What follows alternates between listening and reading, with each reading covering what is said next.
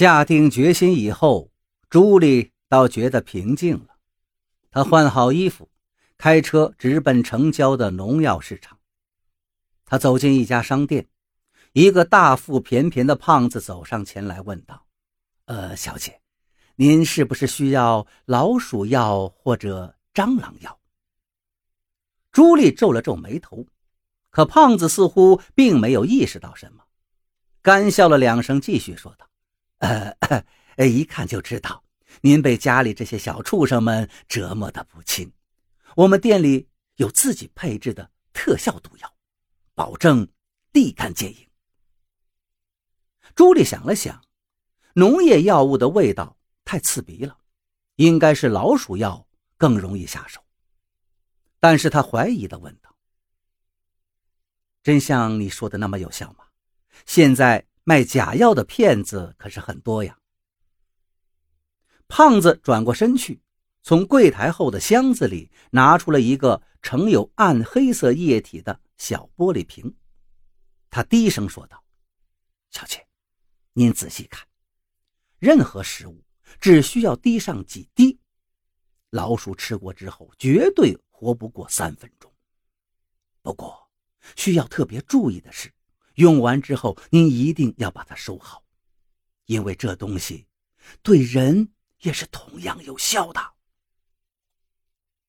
朱莉看着小玻璃瓶。突然感觉心慌起来，她紧张地抓过小瓶子，匆忙付了钱，逃出了店门。心惊肉跳地回到家后，他有点犹豫了。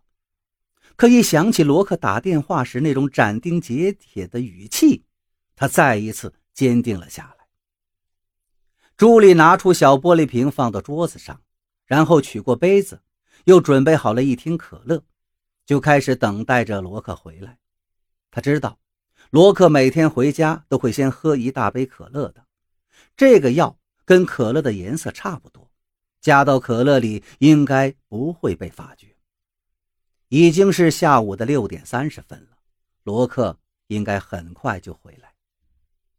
果然，门外传来了一阵熟悉的脚步声。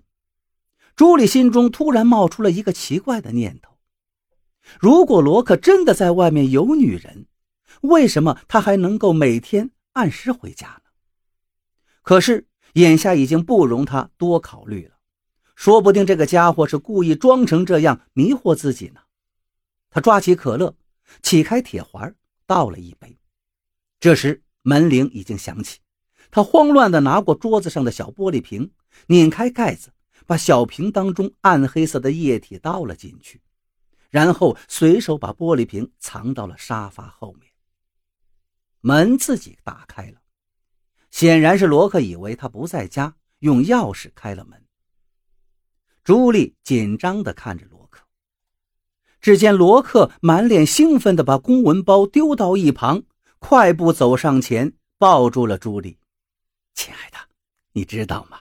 你今天特别漂亮，我有一个好消息要告诉你。”朱莉勉强挤出些笑容，她推开罗克。端起桌子上的可乐杯子递了过去。哦，等等，罗克，喝完之后再告诉我好吗？罗克点了点头，接过杯子一饮而尽。随后，他从怀里掏出一只红色的小方盒，说道：“宝贝儿，记得今天是什么日子吗？是我们结婚一周年的纪念日啊！那时我很穷，结婚的时候没钱给你买钻戒。”可现在一切都好起来了，我找到城里最有名的珠宝工匠，把钻石镶嵌的跟天然形成的一样，看不出一点人为的痕迹，干净利索极了。哦，对不起，不应该说干净利索，我总是很难忘掉做律师时常说的话，这个应该称作精美绝伦吧。人为的痕迹。干净利索，难道指的是这些吗？朱莉顿时觉得脑子里嗡的一声，一阵昏厥感，她不由得闭紧了双眼。可是，女人是怎么回事？